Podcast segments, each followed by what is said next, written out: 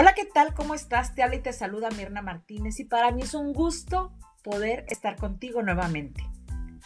Este es nuestro cuarto episodio y lo hemos denominado Ansiedad, la temida enemiga.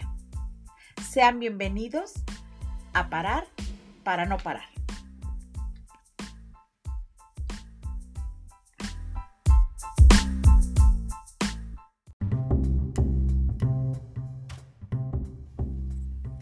Y bueno, tendríamos que empezar dándote una definición de lo que sí es la ansiedad.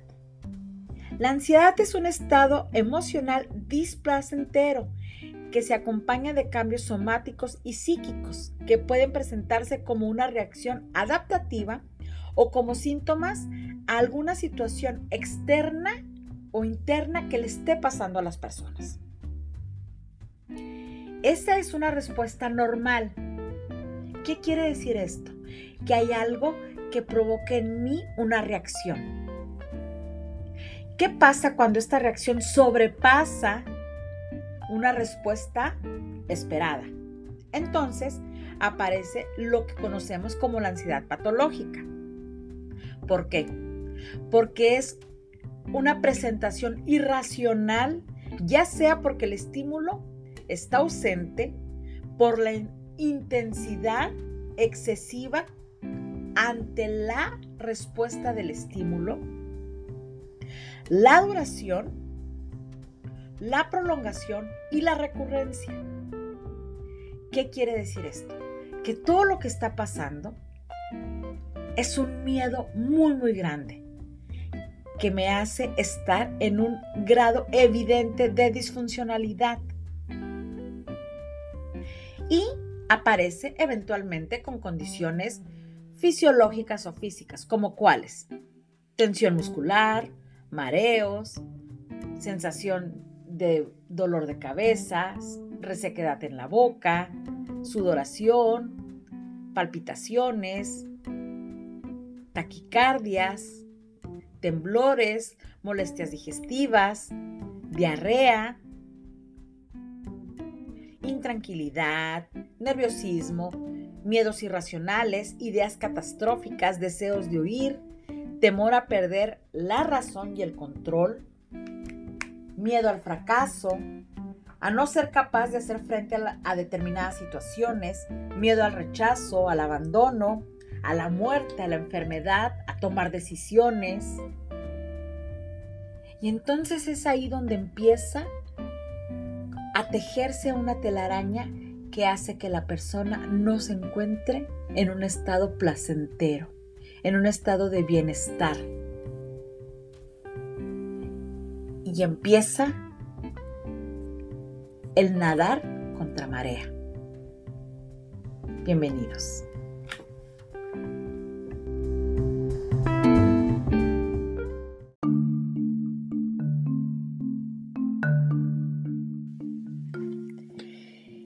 Y la Organización Mundial de la Salud nos dice que la ansiedad es la enfermedad con una prevalencia del 12% en los adultos a nivel mundial. Imagínate este dato estadístico, qué impresionante es. Esto quiere decir que en la actualidad, como nunca antes, los sucesos graves provocados por desastres naturales, por actos delictivos, por violencia, por una pandemia, han creado un clima social de miedo y ansiedad en muchos de los países, alrededor de todo el mundo.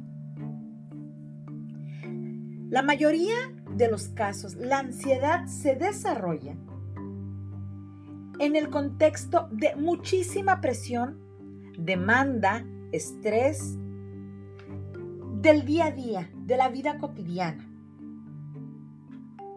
Esas cosas que nos pasan en la casa, en el trabajo, con la pareja, en la escuela. En fin, todos estos son factores tanto externos como internos que demandan mucho de nosotros y que quizás no estemos listos para resolverlos. Por lo tanto, se produce un miedo como respuesta adaptativa a esta amenaza. ¿Qué es lo que está pasando entonces? Que esto, esta situación, es percibida como un peligro para la propia seguridad, tanto psíquica como física. Y ante eso es como sentirme completamente vulnerable, desnudo, por no poder responder como yo creo que debería de estar respondiendo.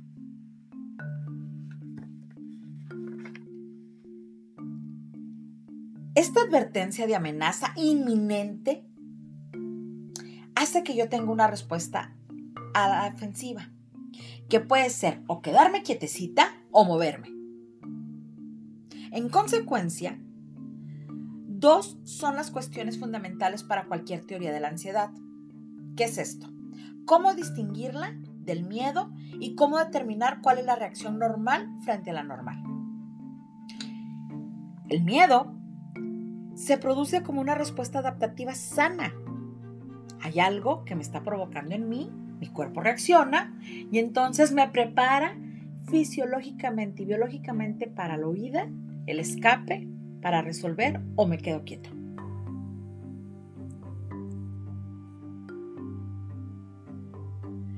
¿Qué tenemos que ver entonces en ansiedad? Las pautas clínicas. La ansiedad es un sistema complejo de respuesta conductual, fisiológica, afectiva y cognitiva, a modo de amenaza, que solo se activa para anticipar sucesos o circunstancias que se juzgan como muy, muy, muy aversivas.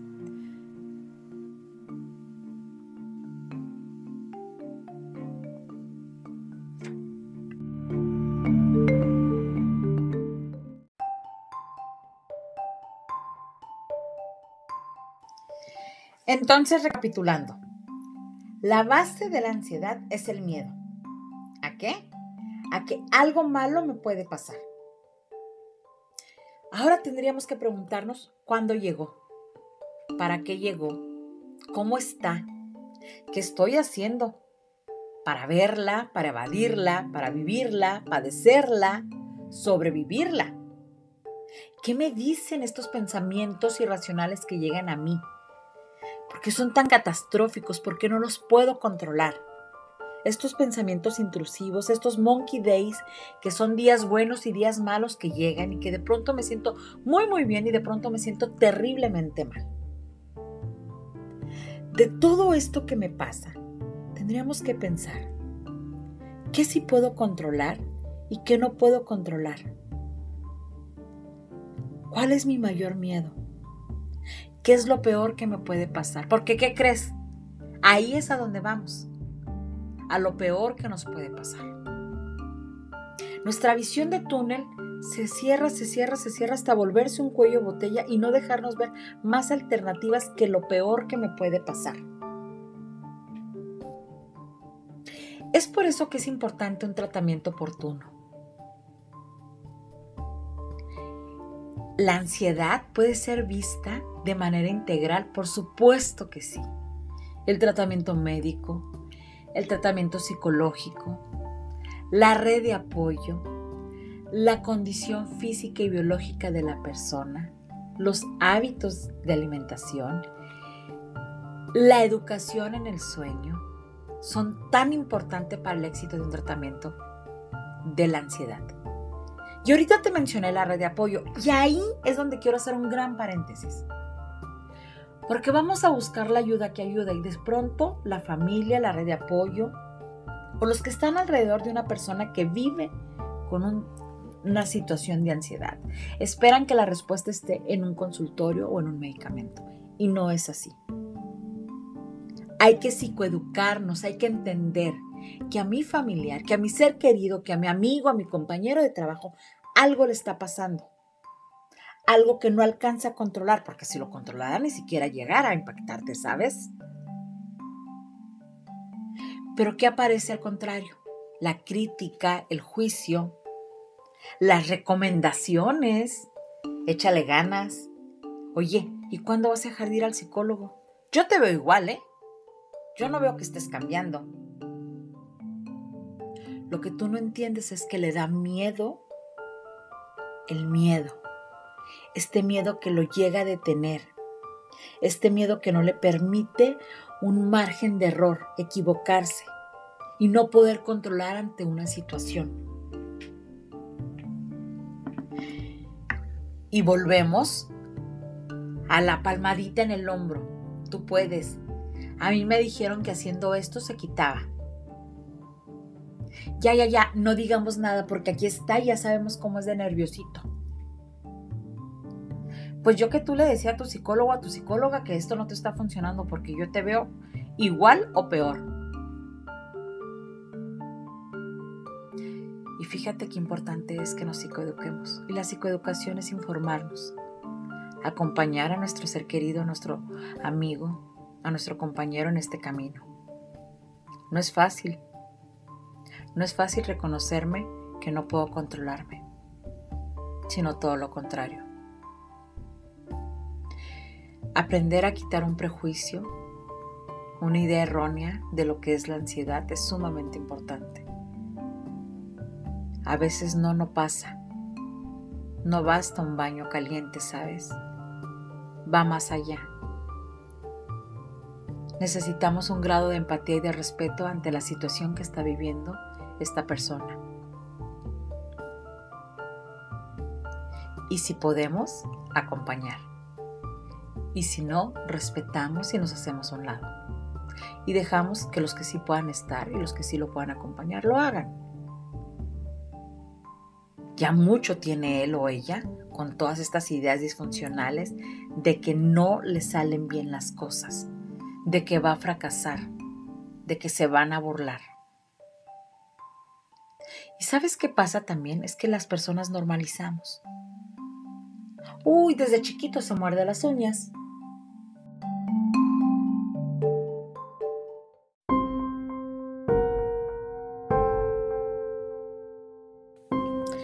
Siempre se pone rojo cuando expone. Así, contesta él o ella. Siempre come rápido, le sudan las manos, no puede estar quieto. Siente que se le va la respiración. Se lava las manos mucho. Así ha siempre sido nerviosito o nerviosita. Dejemos de normalizar estas respuestas, por favor. porque luego vienen las preguntas. Preguntas que lejos de ayudar y que lejos de sumar también obstaculizan el desarrollo del tratamiento. ¿Será algo hereditario? ¿Por qué me dan ataques de pánico? ¿Por qué tengo miedo de algo que sé que no es peligroso? Y aparecen los por qué, por qué, por qué, por qué a mí, por qué yo se van a reír de mí. Se van a dar cuenta que soy muy vulnerable o que soy débil.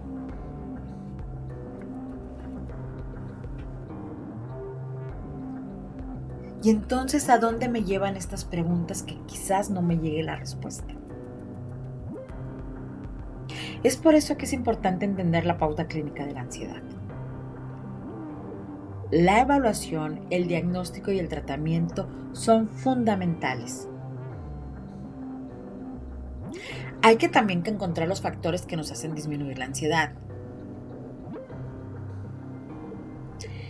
Porque para la persona que la vive, lo más complicado es identificar qué hace que se sienta de esa manera. Esta idea disfuncional aparece, pero, pero ¿qué es? Esto que está pasando es tan terrible y aparecen las distorsiones o errores del pensamiento. Es por eso que en el tratamiento psicológico es importante reconocer los pensamientos automáticos. ¿Qué te quiero decir con esto? Lo primero que aparece en la mente de la persona ante el evento que le está desencadenando. Generalmente no son respuestas favorables y se piensa lo peor.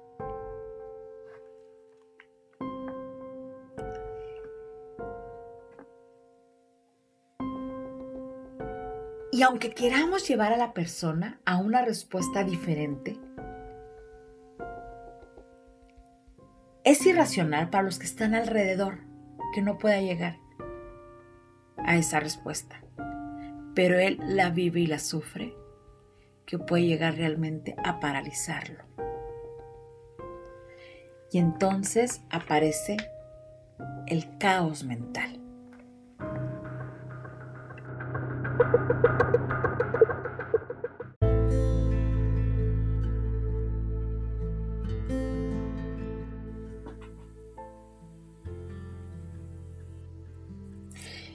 Y bueno, tendríamos que ver qué podemos hacer para poder sumar en un tratamiento.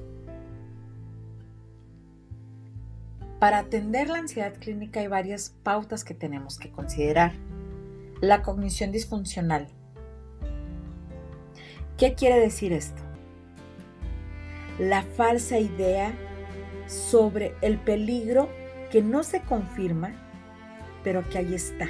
Es una amenaza es un gran error del pensamiento que provoca un miedo excesivo e incoherente ante una realidad que no es nada objetiva. Otro punto a considerar es el deterioro del funcionamiento. ¿Qué quiere decir esto? Tiene que ver mucho con el manejo efectivo y adaptativo ante la amenaza percibida. Recuerda, todo es una percepción que el otro así lo ve, como una gran amenaza, que son momentos en que la activación del miedo se genera un sentimiento de quedarse helado y paralizado ante el peligro. Otra condición es la persistencia. Y esto conlleva de lo que podría esperarse de condiciones normales ante un evento que desencadena una respuesta a la anticipación del futuro como amenaza y peligro.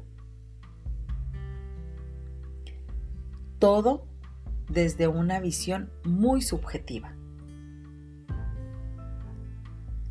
Las falsas alarmas. ¿Qué quiere decir esto?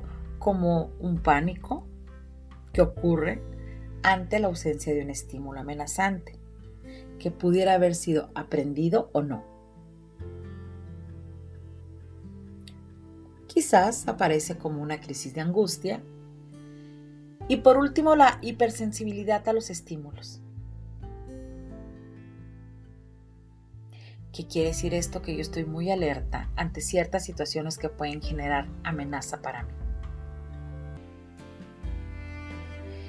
Y bueno, la ansiedad tiene características según el diagnóstico DCM5 lo podemos encontrar como crisis de angustia, trastorno de ansiedad generalizada, fobia social, obsesivo compulsivo, trastorno por estrés postraumático, por mencionarte solo algunos.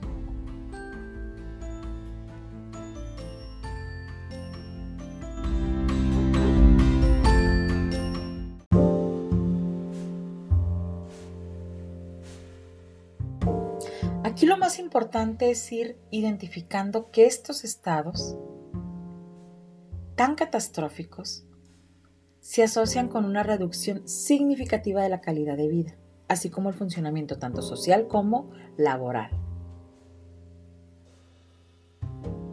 Entonces imagínate, una persona con una idea catastrófica o irracional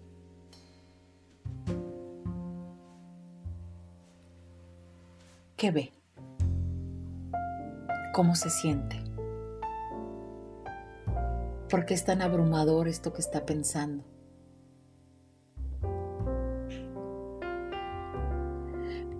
¿Por qué le impacta desde su sistema nervioso central, simpático y parasimpático?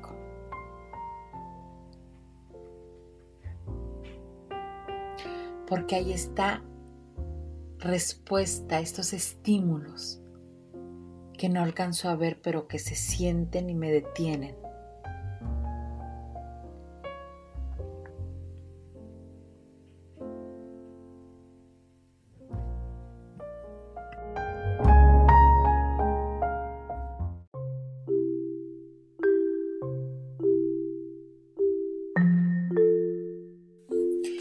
Y bueno, en una generalidad te he hablado de toda la respuesta física, fisiológica de la ansiedad.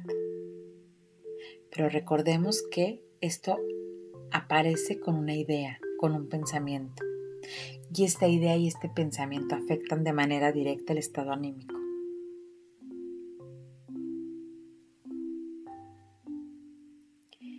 que me genera una situación provocada, viene un pensamiento y un sentimiento de ansiedad.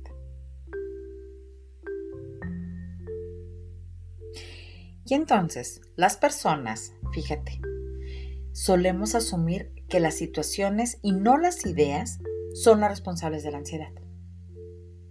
O sea, es lo que está alrededor de mí lo que me está provocando, no lo que yo creo de esta situación que está a mi alrededor.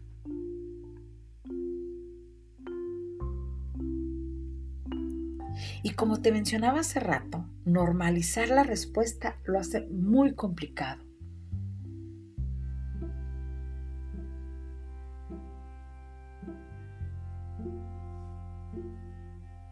Es por eso que qué importante es estar alerta. Te toca y me toca checar tus horas de sueño, tu hidratación, el tipo de relaciones que llevas con los demás, tus niveles de estrés, el cansancio, cómo saturas o cómo liberas tu día, los pasatiempos, cómo anda tu salud. ¿Cuándo fue la última vez que te hiciste un, un estudio? ¿Cuándo fuiste al doctor?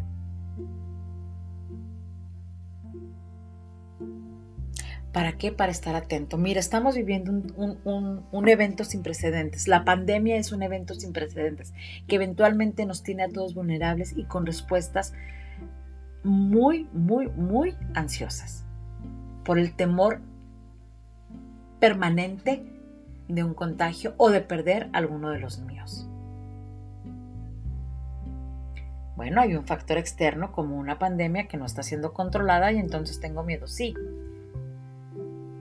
Pero hasta dónde el miedo es un miedo o ya se vuelve en una ansiedad patológica.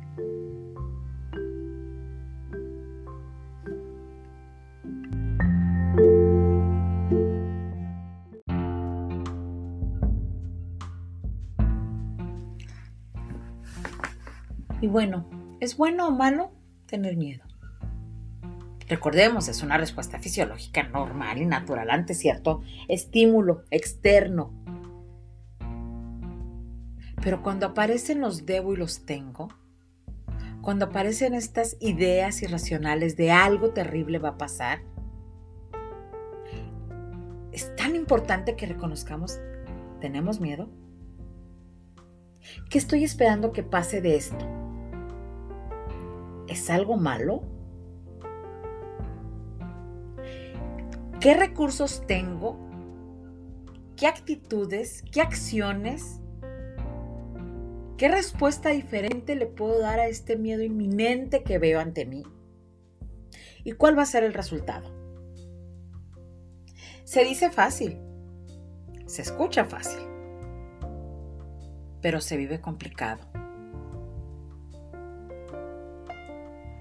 Y una persona que vive en un estado de ansiedad o con un trastorno de ansiedad pareciera que no encuentra la salida.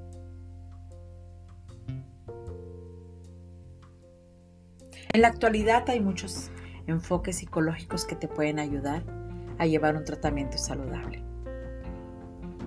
La disciplina, la determinación,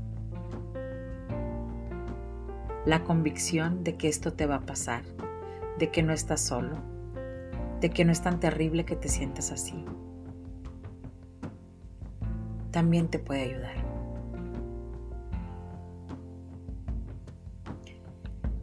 Es importante, muy importante que reconozcas qué es lo que pasa.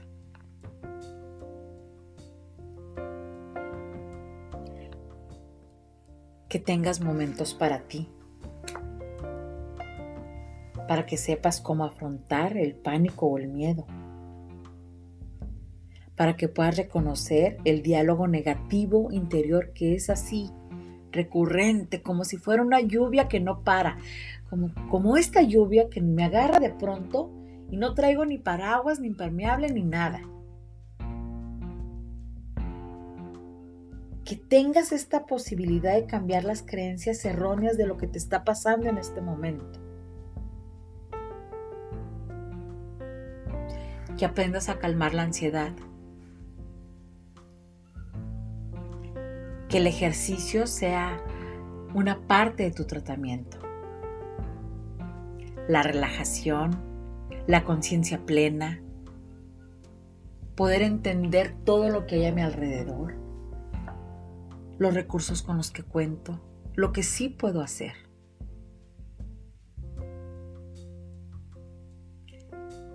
Eso es lo que suma tu tratamiento. Eso es lo que suma la reducción de la ansiedad. Y recuerda, te estoy hablando de esta ansiedad disfuncional, de esta ansiedad clínica que te hace creer que no eres de este mundo, que no encajas en esto, que todo es amenazante.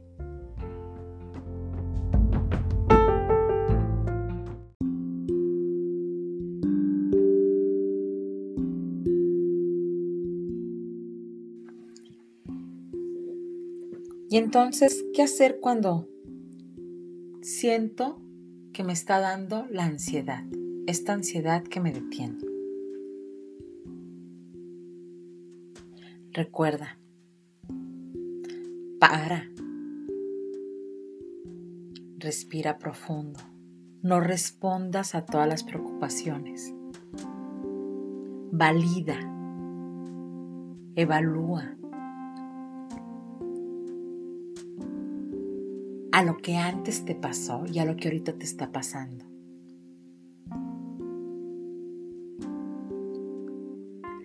Refuerza tus actitudes de afrontamiento. ¿Cuáles son tus recursos? ¿Con cuáles cuentas? Identifícalos.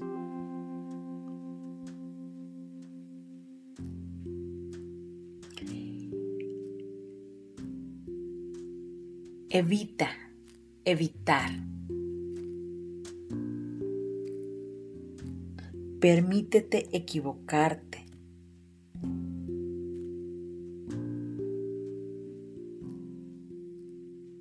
Sé empático y amable contigo.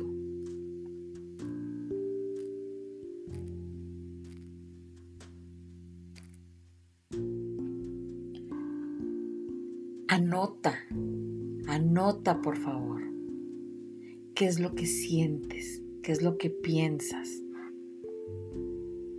para cuando se vuelva a presentar, si es que se presenta, te des cuenta de cómo fue y cómo lo viviste.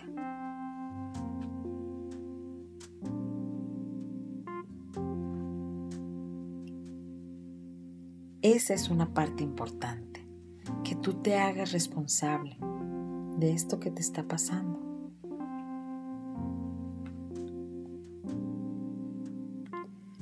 No hay necesidad de ir a prisa.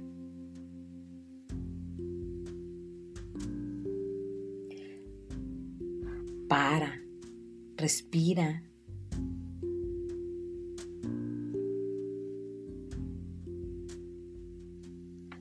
Identifica por qué tu mente está tan intranquila, por qué llegan esas horas de insomnio, por qué necesitas estar en vigilancia.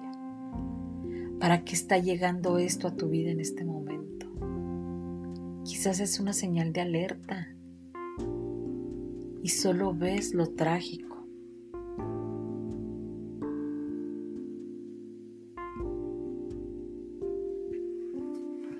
no es que la ansiedad te esté vaciando, ni te esté complicando el futuro. Es que te estás cansando en el presente.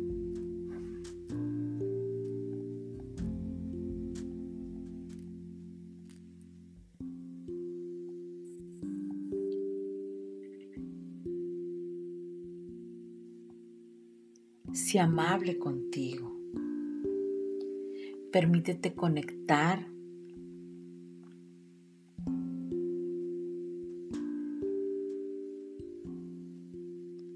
¿Qué estás haciendo para cuidarte?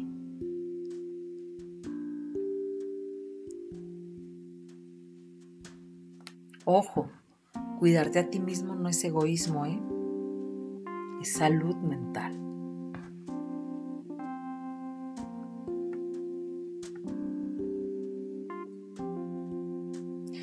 Porque a final de cuentas, todo éxito exterior va a ser consecuencia de lo que cambies, de los ajustes que logres internamente.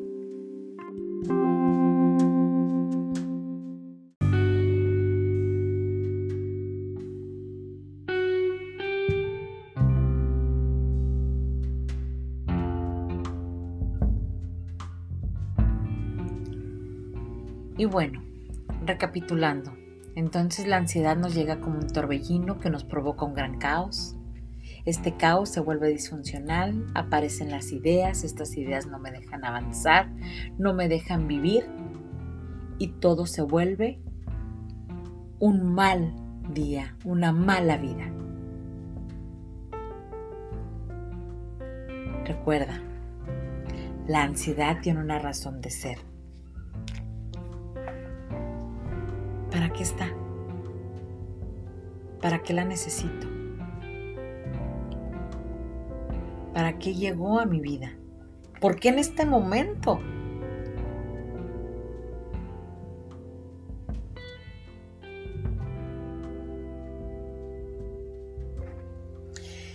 Y te quiero leer una frase que me encanta, que dice, el amor mira hacia el futuro, el odio hacia el pasado, pero la ansiedad tiene ojos en todas las direcciones. Hay que aprender a observar esas banderas amarillas para que no se vuelvan rojas.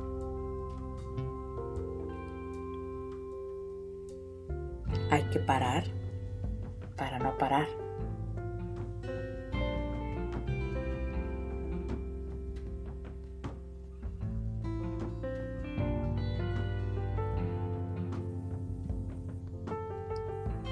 Y recuerda, tienes una capacidad para cambiarte, para cambiar tus pensamientos.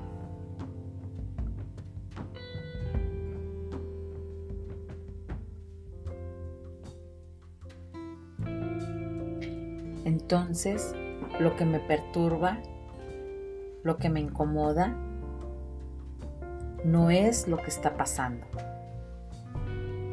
es lo que yo creo o la interpretación que yo le estoy dando a esa situación.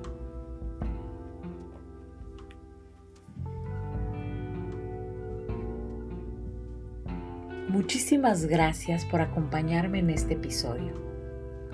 Deseo que la información brindada te sirva para poder entenderte o entender a alguien que está a tu lado, que está viviendo, que está padeciendo la ansiedad. No te puedes perder el próximo capítulo que viene genial. Vamos a hablar del dolor del duelo. ¿Cómo es llevar esto? Para mí es un honor poderte saludar. Te mando un fuerte abrazo y nos escuchamos muy muy pronto. Hasta luego.